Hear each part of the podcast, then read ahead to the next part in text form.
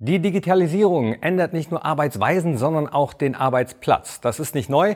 Denkt man an Büros von vor zehn Jahren, da waren Smartphones, Flatscreens, Notebooks noch nicht so verbreitet. Neu ist aber die Dynamik, die Geschwindigkeit, mit der Prozesse sich verändern. Was bedeutet das für Unternehmen? Wie muss das Büro der Zukunft gestaltet sein? Das versuchen wir zu klären in Digitalk Nummer 6, Digital Office. Wie muss das Büro der Zukunft beschaffen sein? Wie verändert die Digitalisierung Arbeitsweisen? Welche Herausforderungen stellt sie an Unternehmen? Unsere Experten geben Antworten im Digitalk, dem Kiosera Podcast mit Thorsten Knippertz. Hi und hallo, herzlich willkommen zu Digitalk Nummer 6. Es geht um das Digital Office, das Büro der Zukunft. Wie kann es aussehen? Ja, die Digitalisierung hat in den vergangenen Jahren die Informations- und Kommunikationstechnologien dramatisch verändert. Äh, Rechnungen, Angebote und Co. werden nicht mehr per Papier erledigt, sondern ebenfalls digital. Menschen arbeiten von zu Hause. Homeoffice ist das Stichwort. Es gibt Video-Meetings und, und, und. Aber was kommen auf die Unternehmen für für Herausforderungen zu? Was müssen Unternehmen machen? Das versuche ich heute zu klären mit meinen Gästen, auf die ich mich ganz besonders freue. Unter anderem jetzt auf Ralf Rothmann. Er ist als Business Development Manager für den Ausbau des Dokumentenmanagement-Portfolios bei Kyocera Document Solutions Deutschland zuständig und treibt die Entwicklung von Softwarelösungen voran, um kleinen und mittleren Unternehmen bei der Etablierung digitaler Arbeitsweisen zu helfen. Herzlich willkommen. Hallo zusammen.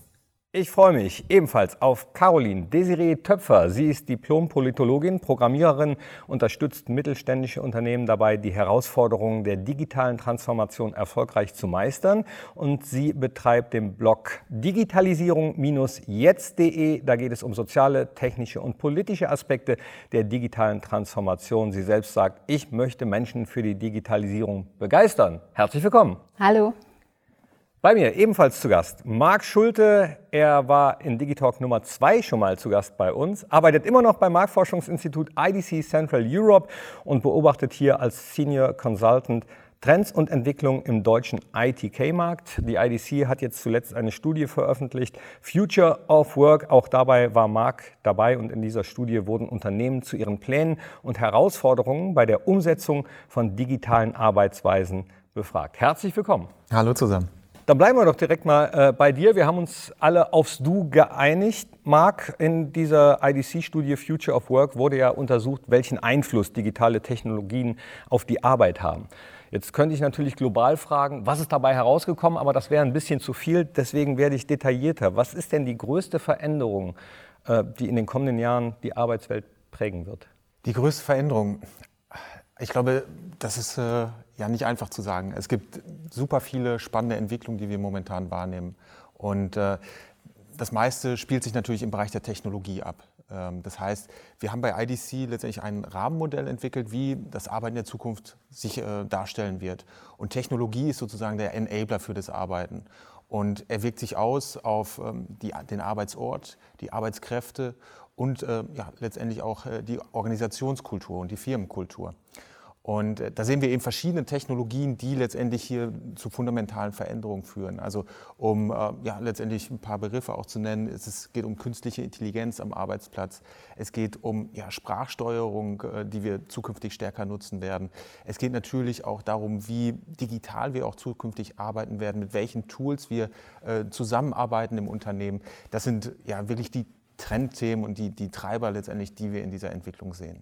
Wir, das bedeutet äh, auch kleine und mittelständische Unternehmen wie Caro berät. Ist denn der Mittelstand darauf vorbereitet eigentlich? Hat er so ein Digital Mindset, wie man gerne sagt? Es kommt so ein bisschen drauf an. Also meine Erfahrung ist, dass ähm, es schon den Wunsch danach gibt, digitaler zu arbeiten, weil man die Vorteile nutzen möchte.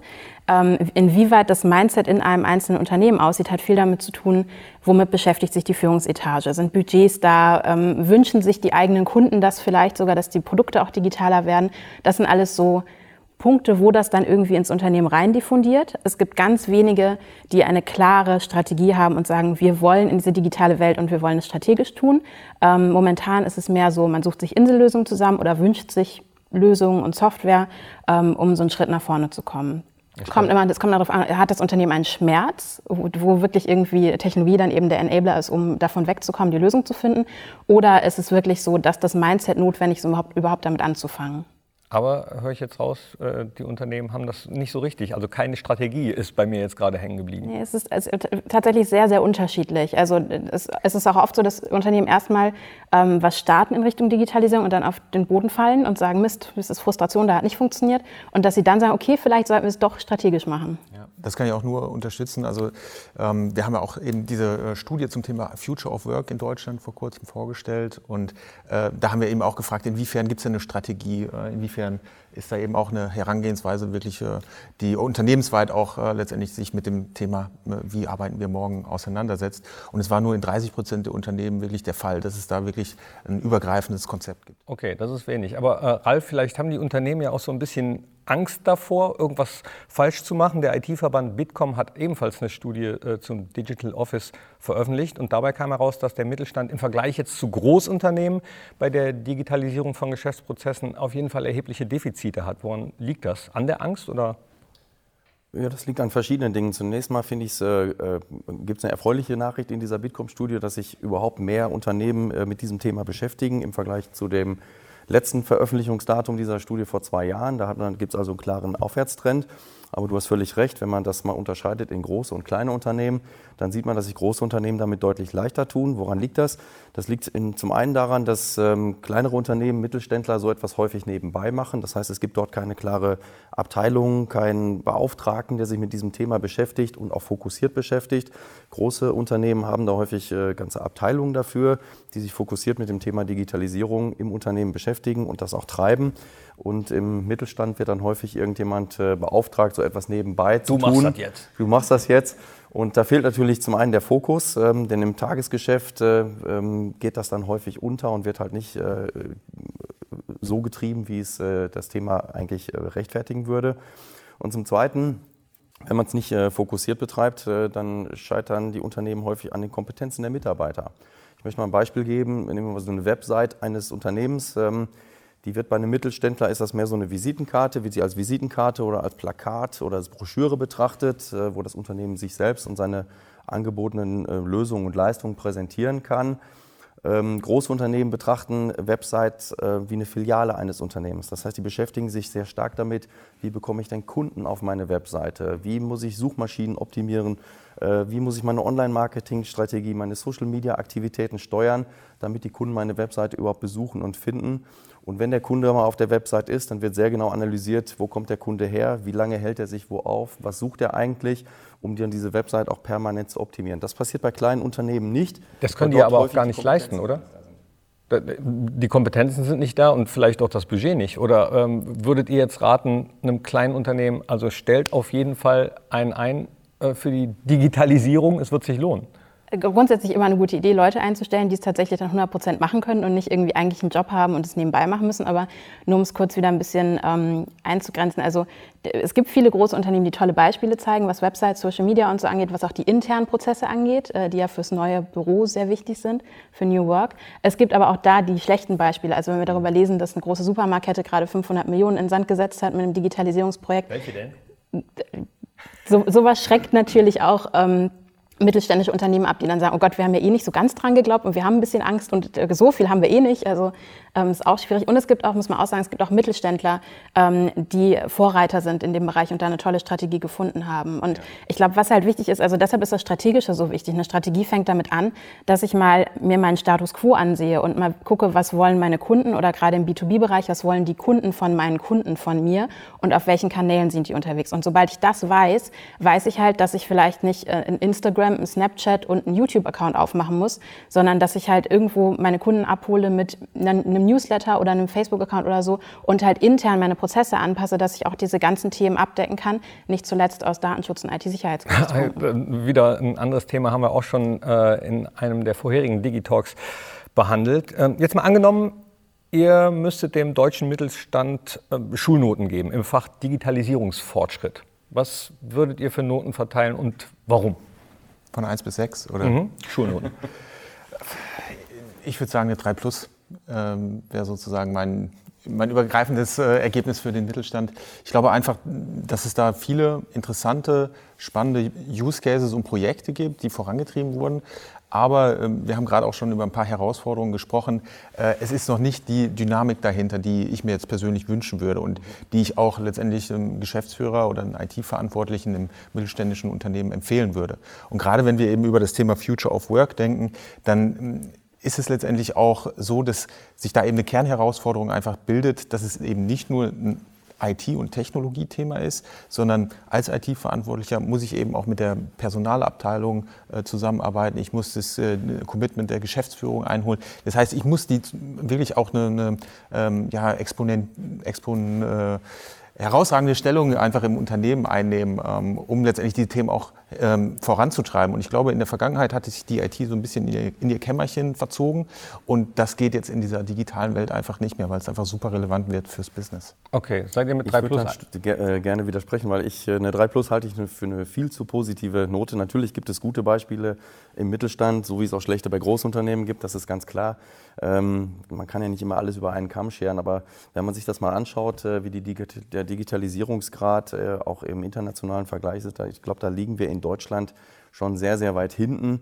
Und äh, ich glaube tatsächlich, dass sich viele Leute mit diesem äh, Thema beschäftigen, auch viele kleinere Unternehmen mit dem Thema beschäftigen, weil sie wissen, sie müssen was tun und sie müssen sich dort weiterentwickeln, dass sie aber noch nicht so den genauen Plan haben, wo fangen sie jetzt eigentlich an, mit welcher äh, Energie treiben sie es. Der deutsche Mittelstand ist deshalb stark, weil er im Kundenumfeld, ähm, was alle seine Kundenbeziehungen angeht, sehr, sehr stark unterwegs ist. Ich glaube, die, da sind sie sehr, sehr schnell. Ähm, aber was so Backoffice-Prozesse angeht, da tun sie sich dann häufig schwer, weil das einfach vom Tagesgeschäft überlagert wird. Was würdest du für eine Note ich, geben?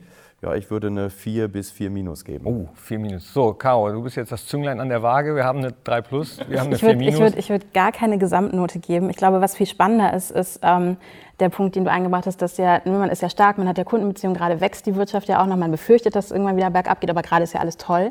Und ich glaube, das ist so ein bisschen so ein Fehlglaube. Das ist das, was bei vielen mittelständischen Unternehmen gerade da ist. Wir müssen ja nicht digitalisieren, wir müssen ja nicht transformieren und diese anstrengenden Change-Prozesse machen, weil uns geht es ja gut, die, die Auftragsbücher sind voll.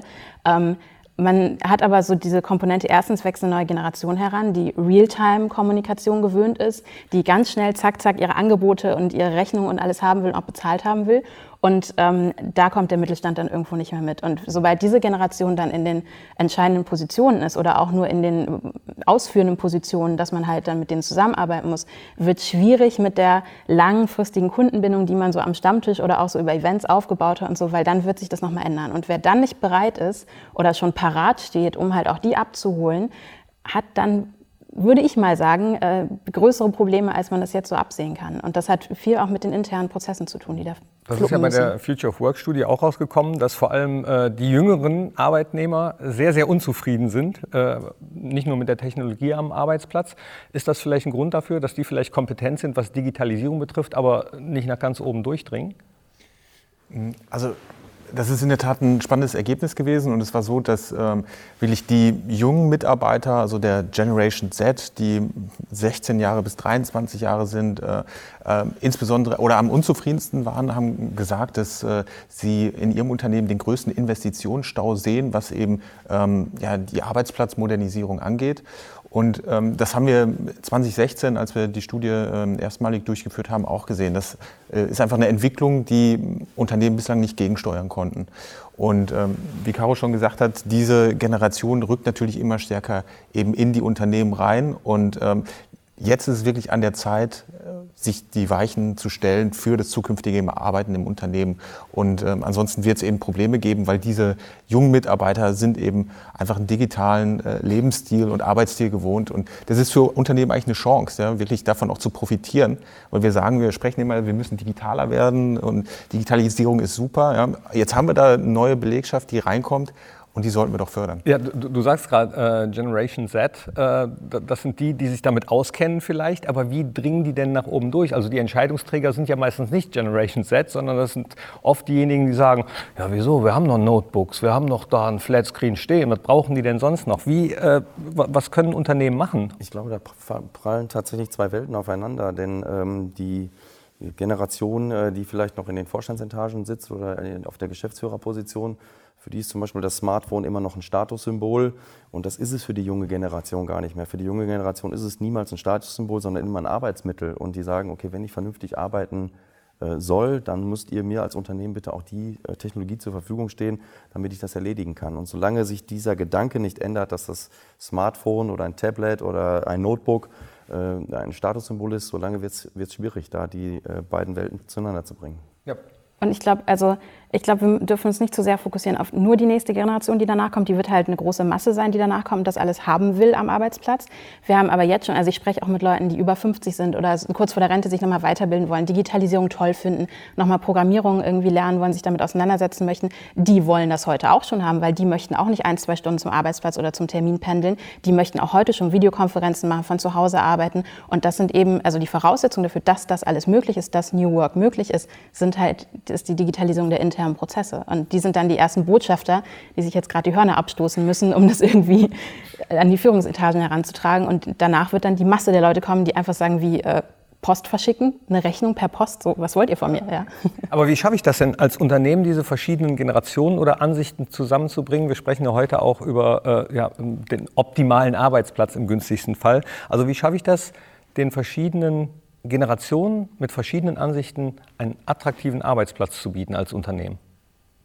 Wie geht das? Also ich gar nicht so leicht.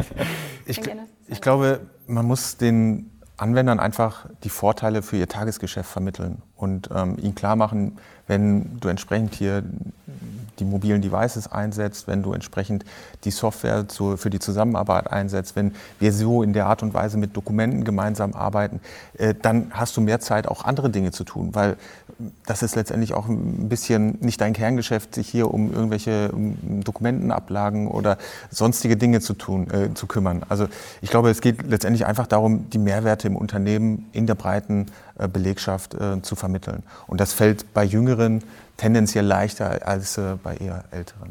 Ich glaube, die, die, Unternehmen, wo vielleicht noch eine, eine, eine, Gedankenblockade da ist, die werden auch ähm, schlichtweg von ihren Kunden und vom Markt gedrängt werden in diese Richtung, sich zu entwickeln, Prozesse zu digitalisieren, einfach um schneller zu sein, schneller auf die Informationen äh, zuzugreifen. Äh, denn Kunden sind heute nicht mehr bereit, äh, wenn sie bei einem Unternehmen anrufen und dreimal verbunden werden, jedem dieser drei Mitarbeiter immer die gleiche Geschichte nochmal von vorne zu erzählen. Die erwarten einfach, wenn ich da anrufe, dass der Mitarbeiter meinen Vorgang sofort auf dem Schirm hat und sofort auskunftsfähig ist.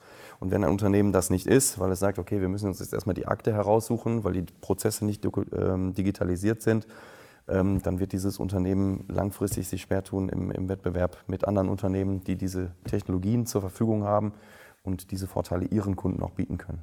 Was, was, ich immer so spannend finde, wir machen in meinen Workshops ganz oft erst so eine erste ähm, Kennenlern-Session, nicht um ins Thema einzusteigen, weil das haben wir vorher schon gemacht, sondern um so ein bisschen Wünsche abzufragen. Das ist was, was natürlich gar nicht im Sinne von Unternehmen ist, mal Mitarbeiter zu fragen, was sind denn ihre Wünsche, was wollen sie denn, wie möchten sie denn arbeiten?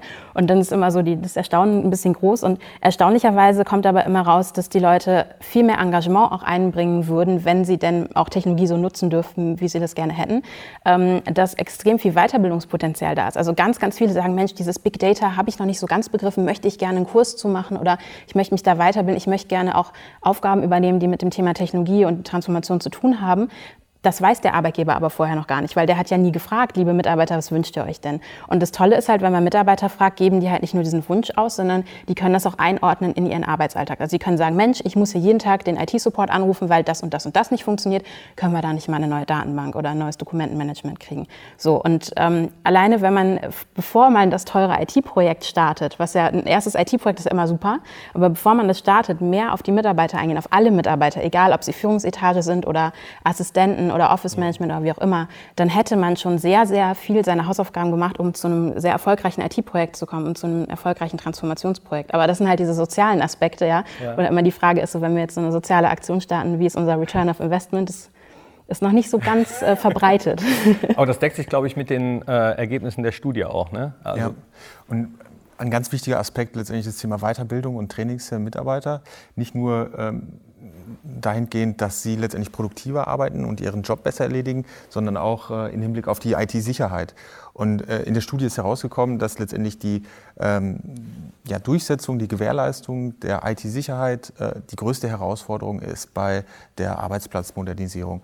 Ähm, das heißt, äh, Unternehmen müssen es einfach schaffen, ihre Anwender besser zu sensibilisieren, eben für die Risiken, die eben äh, den Schutz äh, personenbezogener Wobei Daten ganz oben stand, glaube ich, immer noch äh, äh, Fehler des Anwenders. Ne? War, genau. war immer noch ganz oben. Auch ein Weiterbildungsthema. Genau.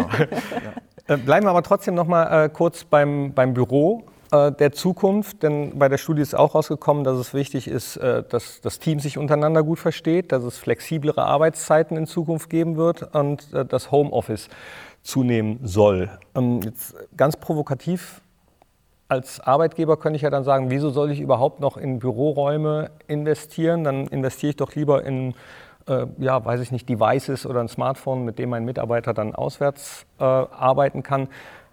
Anders ausgedrückt, wird das Büro, der Büroraum bald überflüssig? Ich glaube, der Trend ist andersrum. Also was ich so beobachte, ich bin ja zum Beispiel ähm, in Berlin am Potsdamer Platz in so einem Coworking Space eine große amerikanische Kette, die, glaube ich, jetzt sechs, sieben Dependancen in Berlin haben. Und was man sieht, ist, dass immer mehr ähm, große Firmen, große Konzerne da auch einziehen, um halt da auch Flächen zu besetzen, um ihre Mitarbeiter hinzuschicken und so, ähm, um einfach ein moderneres Büro zu haben und nicht, äh, wie es am Headquarter ist, wo es vielleicht noch ein bisschen veraltet ist. Also ich glaube, wir werden weiterhin Büroräume sehen. Es wird vielleicht nicht jeder Mitarbeiter seinen Schreibtisch haben, das ist ja schon länger so ein Thema. Aber ähm, auch die Art und Weise, wie Büroräume, wie Räumlichkeiten an sich überhaupt gestaltet sind und ob ich dann noch meinen eigenen Schreibtisch habe oder den teile oder einen Teamschreibtisch habe, das sind, glaube ich, eher die Themen. Aber wir dürfen halt nicht vergessen, ähm, digitale Transformation oder Digitalisierung bedeutet nicht, dass wir alles andere, alles Alte abschalten. Also es gibt auch noch Menschen, und davon kenne ich auch viele, die sagen, ich möchte ganz klar eine Trennung zwischen Arbeit und Freizeit. Ich bin um neun im Büro, ich mache meine Mittagspause, ich gehe um fünf oder sechs, je nachdem, wie es vereinbart ist, und dann bin ich auch nicht mehr erreichbar. Und das möchte ich so durchziehen. Und dann gibt es Leute, da gehöre ich auch dazu, die sagen, ich arbeite, wann ich möchte. Ich, ich habe das alles irgendwie ähm, angepasst, meine ganze Infrastruktur, und ähm, bin da einfach, finde ich, freier. Ja, aber ich kann auch akzeptieren, dass andere halt anders sind. Und das müssen Unternehmen auch tun. Also sie müssen da flexibler werden, um halt alle möglichen Arten von Arbeit ähm, und auch Vereinbarkeit von Arbeit und Freizeit zu gewährleisten. Mhm. Deshalb glaube ich auch, dass das Büro auch in der, oder das Headquarter auch in Zukunft ähm, noch seine Existenzberechtigung hat. Es wird sich aber verändern. Und zwar diese standardisierten Schreibtischwelten, die man hat, wo jeder seinen eigenen Platz hat, seine Zimmerpflanze hinstellt und vielleicht das Familienfoto noch auf den Schreibtisch. Ich glaube, diese Welt wird äh, zunehmend verschwinden. Ähm, Büroflächen müssen äh, interaktiver werden, weil die, äh, die Funktion des Büros wird sich verändern. Für den Außendienst ist äh, das Büro vielleicht so der Heimathafen, wo alle zusammenkommen, wo man interagiert und sich austauscht. Aber es gibt auch in den Büros, ähm, wenn man jetzt irgendeine Projektkalkulation durchführt, gibt es diese Stillarbeiter, die auch Ruhe brauchen. Also braucht man auch in dem Büro der Zukunft irgendwo Flächen, wo man still arbeiten kann, wo nicht telefoniert wird.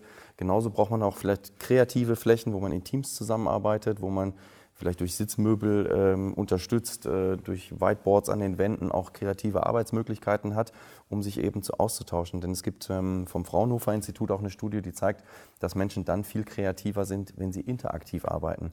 Und wenn jeder nur noch im Homeoffice sitzt, dann geht, verschwindet diese Interaktion äh, und das ist sicherlich auch nicht ähm, effizient. Ähm, deshalb, man muss sehen, dass man allen Vorlieben gerecht wird. Derjenige, der gerne seinen Arbeitsplatz hat, dass er auch die Möglichkeit hat, diesen Arbeitsplatz jeden Tag aufzusuchen. Aber insgesamt die Art und Weise, äh, wie in Büros auch zusammengearbeitet wird, sich verändert. Aber wie das aussehen soll, da braucht man, und da sind wir fast wieder am Anfang, wahrscheinlich eine Strategie. Wie diese eventuell aussehen kann, diese digitale Strategie, das äh, erfahren wir hoffentlich in Teil 2 unseres Digitalks. Wir sind gleich wieder da. Informationen problemlos finden, Abläufe automatisieren, Vorgänge nachvollziehen. Mit dem Kyocera Workflow Manager bringen Sie Ihre Dokumentenprozesse auf das nächste Level.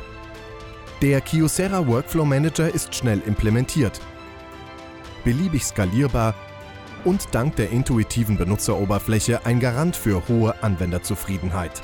So werden Ihre Dokumente fit für das digitale Zeitalter.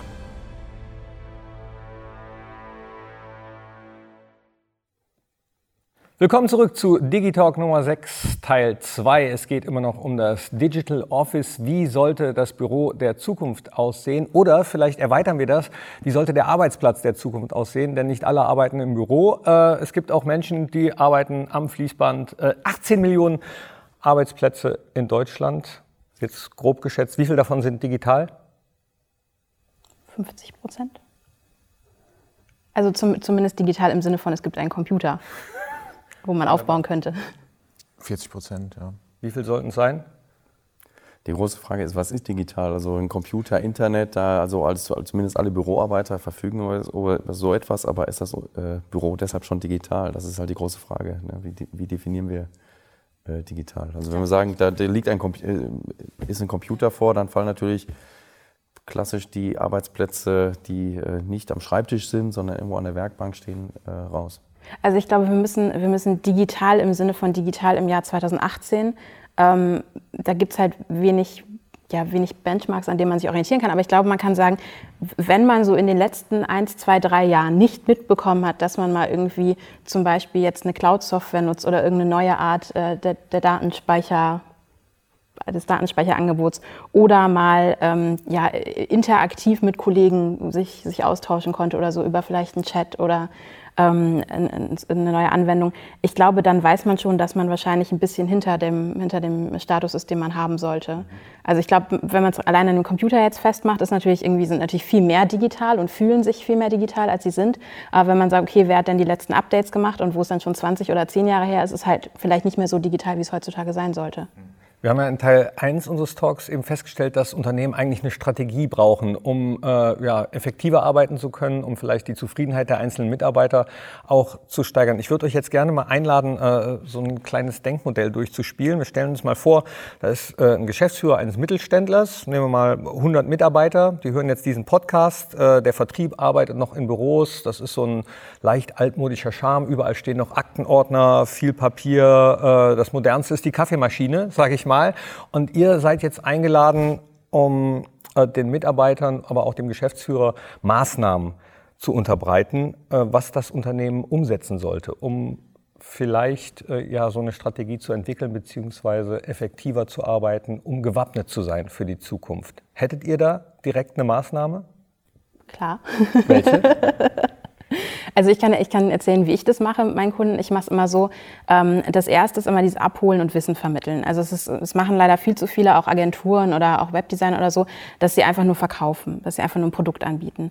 Der Kunde kann aber, weil er ist ja selber kein Digitalexperte, sonst würde er sich niemand ins Haus holen, der kann das oft gar nicht einschätzen. Was ist das, was habe ich davon? Und deshalb finde ich das ganz wichtig, bevor man so ein Projekt startet oder in so eine Strategie startet. Also alleine die Basis von so einer Digitalstrategie, da kann man mal zwei bis drei Jahre einplanen, bis man mal erstes Feedback bekommt, erste Zahlen hat und dann wieder anpassen kann. Ähm, das ist halt ein Riesenprozess. Und deshalb geht es mir erstmal um die Wissensvermittlung. Ich mache ja Management-Trainings, Workshops, dass jeder mal so auf ein Level kommt, dass er auch mitreden kann, dass er auch seine Wünsche auch entsprechend äußern kann. Ähm, und das nächste ist dann, diese Leute, die dieses Wissen dann bekommen haben und ihre ersten Fragen auch stellen konnten, zu fragen, wie seht ihr das denn auf ihrer Position? Also für den Sales-Bereich, wie seht ihr das so aus, aus eurer Brille, mit eurer Perspektive und Erfahrung? Zusätzlich habt ihr jetzt die Informationen zu diesen ganzen auch IT-Infrastruktursachen, Datenschutz, IT-Sicherheit und wie, wie das andere vielleicht auch alles schon nutzen, ähm, die ganze Interaktion. So, und jetzt bringt es mal zusammen und erzählt mir, wie eure Kunden das sehen. Wie nutzen die das? Weil es macht auch keinen Sinn, wenn ich nur Kunden habe, die analog ständig per Fax bestellen, ja, zu sagen, wir schalten das Fax ab und machen jetzt nur noch irgendwie über Facebook irgendwas. Also das leuchtet macht, ein, ja. Ne, macht auch keinen Sinn. Das heißt, da muss man dann alles wieder ein bisschen einfangen. Ähm, dann hat man immer die, die gleich vorne weglaufen und ganz viele Accounts eröffnen, so die muss man auch wieder einfangen. Und dann kommt man wirklich dahin, dass man das Ganze runterbricht vom Hype weg und von der Angst Angst weg und sage, okay, das macht an diesem Punkt für das Unternehmen Sinn. Und das nächste ist dann auch, die Schnittstellen offen zu lassen. Also das Schlimmste ist, ein IT-Projekt IT als Inselprojekt zu machen, was in sich geschlossen ist. Das heißt, ich sitze in, in zwei, drei Jahren wieder da, weil die Entwicklung auch immer schneller ist und habe dann das Problem, ich habe die Schnittstellen gar nicht. Ich würde auch äh, davon abraten, Einzelinitiativen zu starten, weil ähm, letztendlich ähm, ähm, ist es wichtig, einfach ein ganzheitliches Konzept zu haben und es sollte aus meiner Sicht ähm, am Anfang stehen, wenn ich mich damit auseinandersetze, wie wird in meinem Unternehmen gearbeitet. Und ähm, das sind eben aus meiner Sicht die Bereiche Arbeitsort, Büroräume, haben wir vorhin schon drüber gesprochen, Arbeitskraft, das heißt die Mitarbeiter, wie kann ich die digitalen Skills der Kollegen aufbauen ähm, und letztendlich die Firmenkultur. Und das Ganze wird eben befördert durch die Technologie. Und das ist sozusagen so das Rahmenmodell, bei dem ich ansetzen würde. Und dann würde ich entsprechend die ähm, Kollegen aus den einzelnen Fachbereichen, aus dem Vertrieb, aus der Personalabteilung, ähm, aus dem Marketing, aus der Geschäftsführung an einen Tisch holen, dass man eben gemeinsam sich überlegt, okay, was, sind, was ist, sind eure Anforderungen, was ist euer Input und wie gehen wir das Thema zukünftig an? Also ich glaube, Strategie, strategischer Ansatz und äh, Interdisziplinarität ist ganz wichtig. Also mehr miteinander reden, auch äh, in einem Unternehmen und vielleicht mehr auf die Mitarbeiter hören, wobei es ja auch Unternehmen gibt, die sagen, na gut, wenn dir das nicht gefällt, dann such dir ein anderes Unternehmen. Ja, die werden auch auf die Nase fallen. Es gibt gerade äh, auch wieder da große Konzerne als Beispiel, die sagen, wir setzen ein paar tausend Mitarbeiter auf die Straße, weil wir gerade deren Fähigkeiten nicht mehr gebrauchen können und sich dann am anderen Ende ein paar tausend neue suchen, wo sie sagen, die haben doch diese Fähigkeiten oder können die besser aufbauen.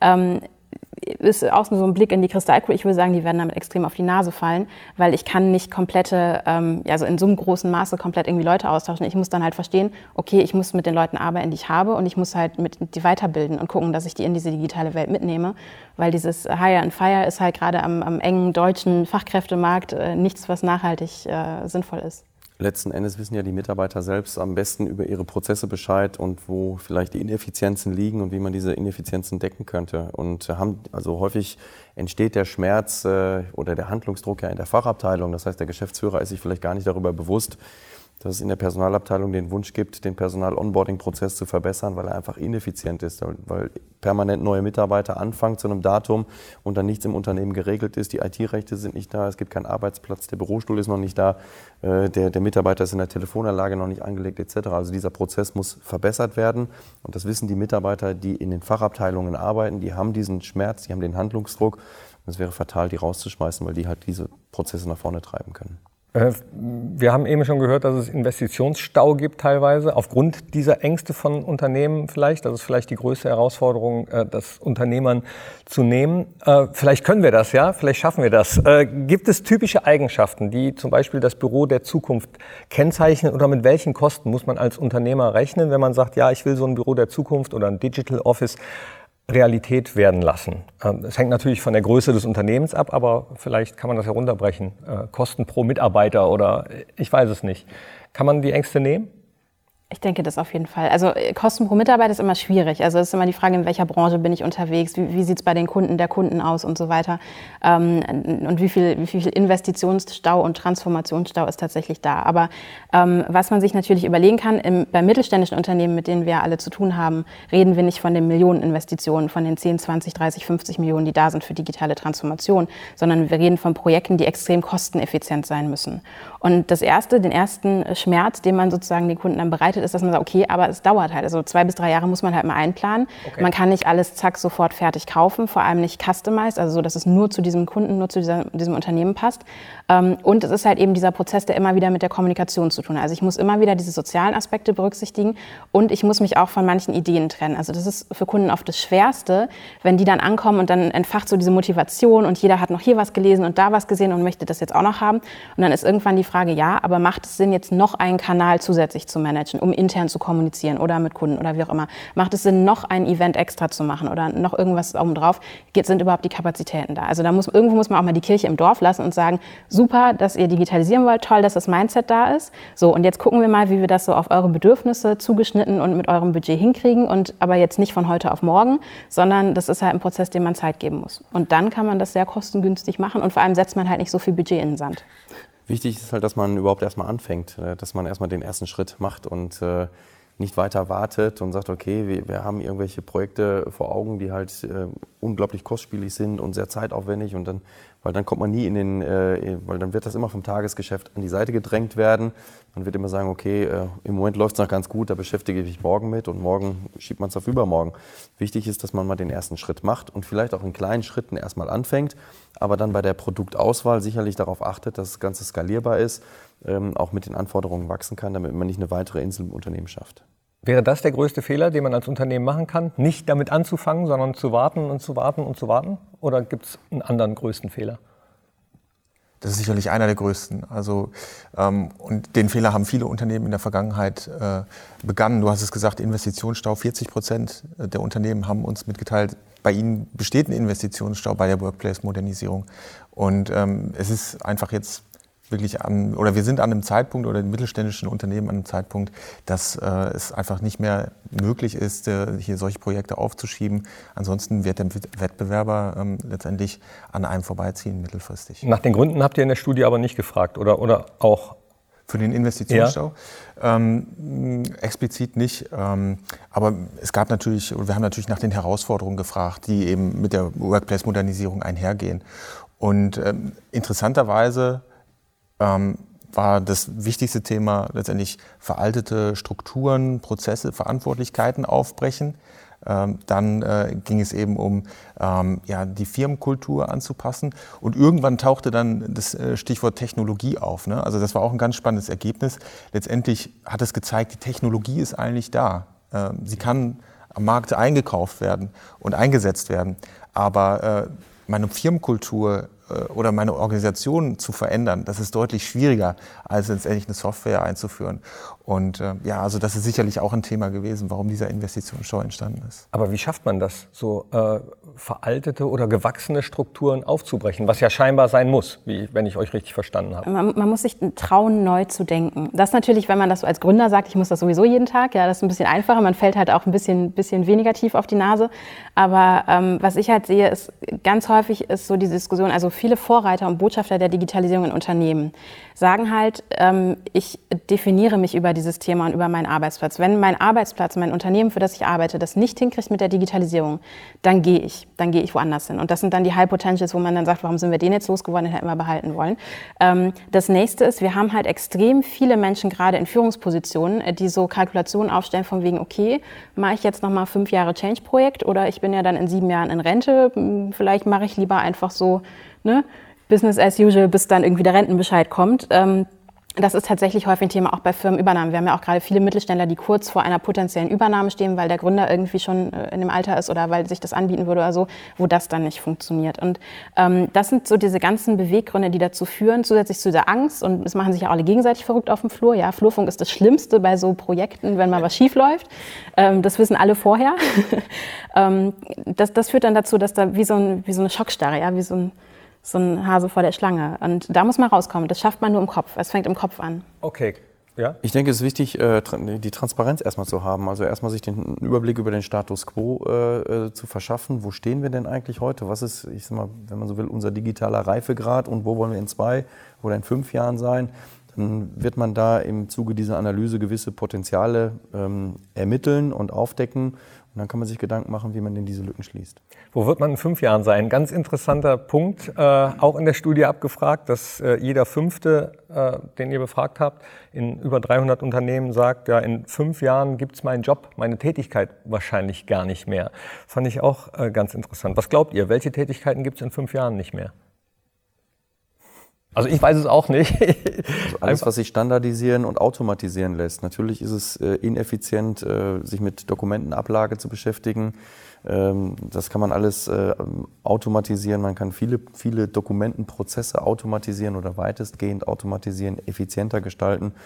Und all die Prozesse in Unternehmen, die sich eben standardisieren, automatisieren lassen, die werden wegfallen. Da würde ich widersprechen. Ähm, man sieht es schon ganz toll, also vor allem so in der internationalen Software-Szene. Da ist immer mehr ein Faktor, welche Art von Support ich vom Unternehmen bekomme. Das heißt, natürlich kann ich alles automatisieren, standardisieren, nur noch mit Bots kommunizieren und nicht mehr mit Menschen. Ähm, es gibt aber ähm, unter anderem Softwareunternehmen, die sagen, okay, du möchtest mit einem unserer Developer kommunizieren, weil du ein spezielles Problem hast oder gerade als IT-Forensikerin möchte ich natürlich dann mit IT-Forensikern zu tun haben. Dann zahle ich halt mehr, nicht weil ich ein anderes Produkt kriege, sondern weil ich den persönlichen Support bekomme. Und ich glaube, das ist ein Thema, was man nicht unterschätzen darf und ähm, bei Kunden mit großen Budgets, ja, oder auch äh, Kunden, die für ein Produkt mehr ausgeben oder für eine persönliche Beratung oder Leistung mehr ausgeben und mehr ausgeben möchten, weil das für sie einen Wert hat, ähm, da wird man sehen, dass es immer mehr Leute gibt, wenn die richtig gut in ihrem Job sind, der wegautomatisiert wird, werden die in den Premium-Bereich gehen oder in den Premium-Bereich geschickt werden. Und ich glaube, deshalb wird es solche Jobs dann weitergeben, aber auf einer anderen Ebene mit anderen Ansprüchen. Aber das sind genau die Jobs, die ich meine, die sich eben nicht automatisieren lassen, wenn, wenn ich die persönliche Beratung wünsche äh, und ich mit einem Bot kommunizieren möchte, dann bin ich dafür bereit, Geld auszugeben. Dann wird es diese Prozesse, diese Dienstleistungen, diese Jobs auch in Zukunft geben. Kann man diese ja? Ja, also ich wollte ergänzen, das ist mir aber insgesamt ein bisschen zu einseitig, mhm. weil ähm, ich glaube, dass eben durch die Digitalisierung definitiv sich Tätigkeiten verändern werden und auch Jobs wegfallen werden. Aber auf der anderen Seite werden auch neue Dinge entstehen. äh, also neue Aufgaben, neue Tätigkeiten.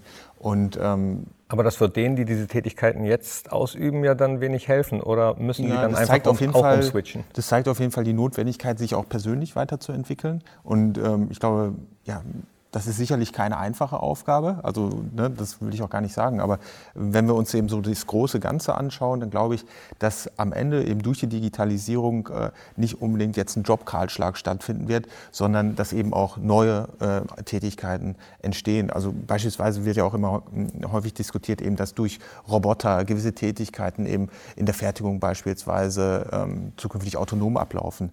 Aber dann gibt es eben auch neue Tätigkeiten, die letztendlich diese Roboter trainieren trainieren müssen, die Aufgaben zu erledigen.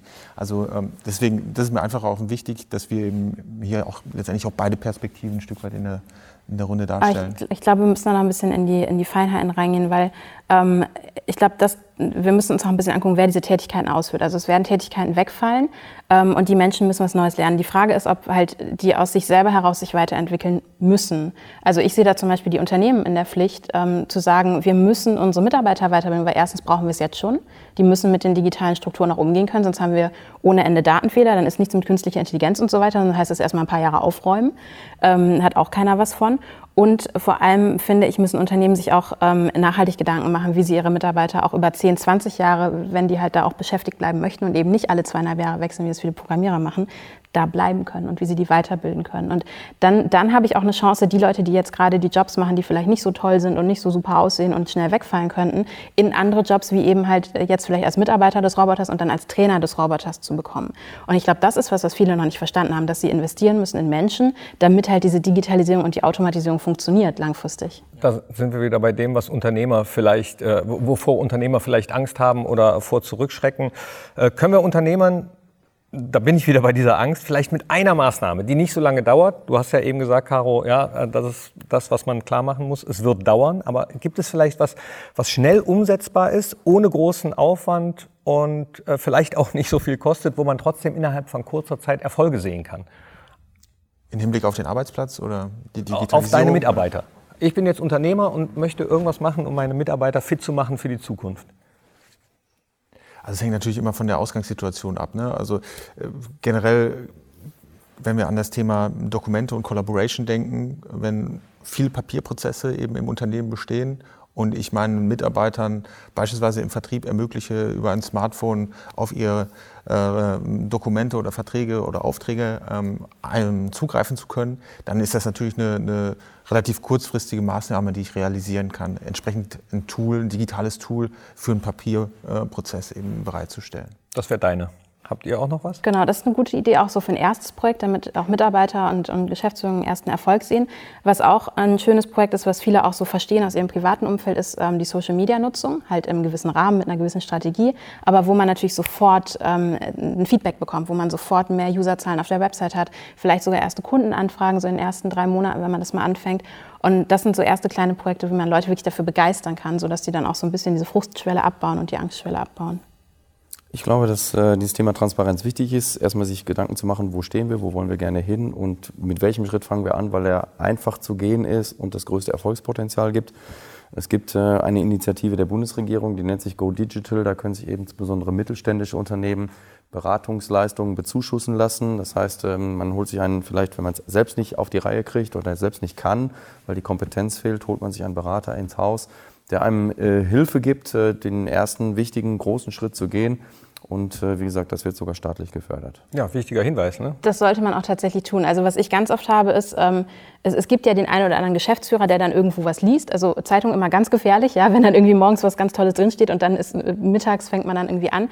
Ähm, ich sage das nicht nur, weil das mein Job ist, sondern weil ich das tatsächlich als, als Ratschlag ähm, mitgeben möchte. Der Blick von extern, also der Blick von extern oder auch mal den Werkstudenten, den Praktikanten fragen, der noch nicht sechs Monate im Unternehmen ist, kann einem viel, viel mehr Einblicke über das eigene Unternehmen geben, mhm. als wenn ich Mitarbeiter frage. Also natürlich sollte ich auch die Mitarbeiter fragen, die länger da sind, aber die sind natürlich irgendwann assimiliert und in den Strukturen drin und haben sich auch ein bisschen damit abgefunden.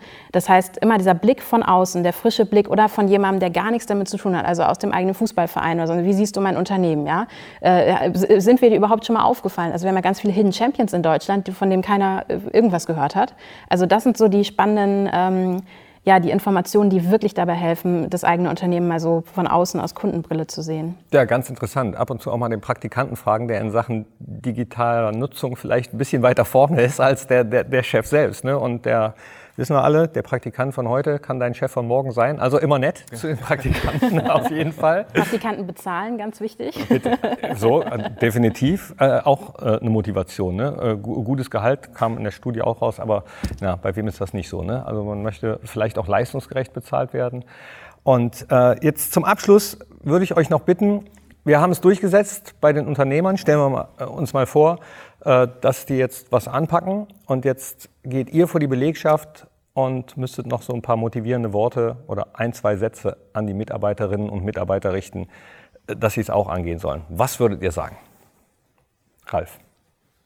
Ja, ich würde den Mitarbeitern erklären, was, was wir vorhaben und was das Ziel dahinter ist, damit sie sich eben auch ähm, mitgenommen fühlen und nicht sagen, okay, da stülpt mir jetzt irgendjemand irgendetwas über, sondern ich glaube, es ist ganz wichtig, dass die Mitarbeiter verstehen, warum man eine, eine gewisse äh, Maßnahme ergreift, bestimmte Dinge verändert, die man schon immer so gemacht hat, dass man eben den Mitarbeitern klar macht, wenn wir weiter so machen, dann wird es uns morgen nicht mehr geben.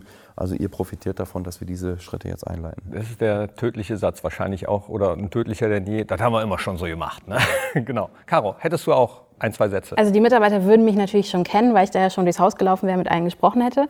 Ähm, aber ich glaube, ich würde an so einem Punkt nochmal klar hervorbringen, dass es nicht darum geht, Mensch gegen Maschine auszuspielen oder andersrum, sondern dass es um eine Zusammenarbeit geht und dass es auch so ein bisschen um Fair Play geht. Ja? Also dass man auch so das Leben und Leben lassen beachtet bei so Digitalisierungsprojekten. Das ist, glaube ich, vielen Mitarbeitern wichtig, die halt so ein bisschen das Gefühl haben, auf so eine Abstellbank geschoben zu werden bei sowas. Marc? Also ich glaube, ich würde, ähm, wenn ich ein paar Worte an die Belegschaft richten dürfte, erstmal aus jeder Mitarbeitergeneration einen mit auf die Bühne nehmen und ähm, dem mal schildern lassen, was er sich denn äh, vorstellt über seinen Arbeitsplatz, in welche Richtung das gehen kann. Und dass wir darauf basierend dann letztendlich die Vorteile einfach entwickeln, die eben das digitale Arbeiten für alle Mitarbeiter in der Belegschaft bieten kann. Und das betrifft eben nicht nur die Young Professionals im Unternehmen, sondern eben auch die älteren Generationen, denen wirklich äh, digitale Tools auch helfen können, ähm, ihren Job zu vereinfachen. Helfen können ist das Stichwort. Ich bedanke mich bei meinen Gästen. Digitalk Nummer 6 ist vorbei. Ich hoffe, Sie und ihr habt einige Anregungen mitnehmen können. Äh, dass es das Büro der Zukunft äh, pauschal nicht gibt, ist klar. Aber wir haben einige Ansätze mitnehmen können. Und deswegen freue ich mich auf Digitalk Nummer 7 wenn Sie, wenn ihr auch noch weitere Anregungen braucht, auf smart.kiosera.de gibt es noch weitere Infos. Einfach mal reinklicken und fürs Reinklicken, fürs Zuhören und fürs Zusehen bedanke ich mich jetzt auch bei euch, bei Ihnen. Tschüss.